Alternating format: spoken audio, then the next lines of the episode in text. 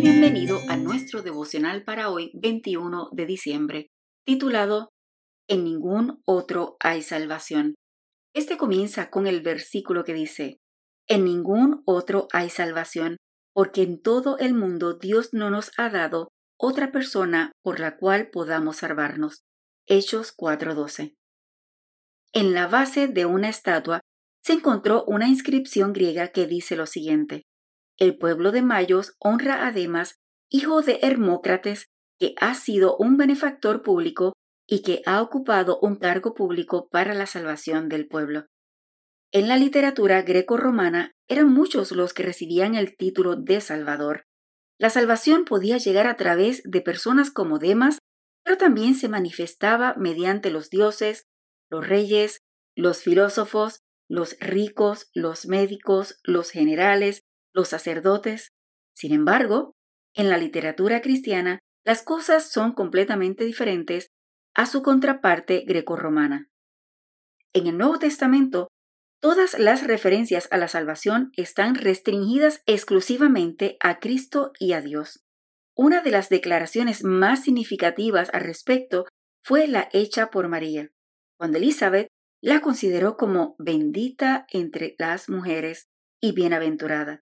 María declaró, Engrandece mi alma al Señor, y mi espíritu se regocija en Dios mi Salvador, porque ha mirado la bajeza de su sierva, pues desde ahora me dirán bienaventurada todas las generaciones, porque me ha hecho grandes cosas el poderoso. Santo es su nombre. Lucas 1, 49. María se hace eco de la declaración que había dado el profeta. Mas yo volveré mis ojos a Jehová, esperaré al Dios de mi salvación.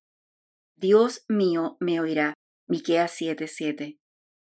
La alabanza de María en la que engrandece a Dios y lo reconoce como su Salvador es seguida de una expresión de humildad.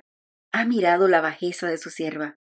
La bajeza de María tiene que ver con su condición de mujer humilde, que no era un personaje de importancia para los círculos sociales de la época, que se sentía indigna de ser la madre del Mesías.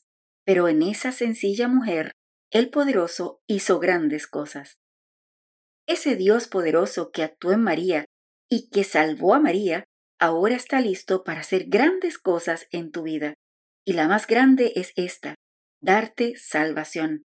Como bien dice Hechos 4:12, en ningún otro hay salvación porque en todo el mundo Dios no nos ha dado otra persona por la cual podamos salvarnos.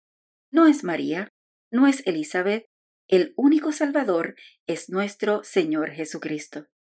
Que tengas un bendecido día.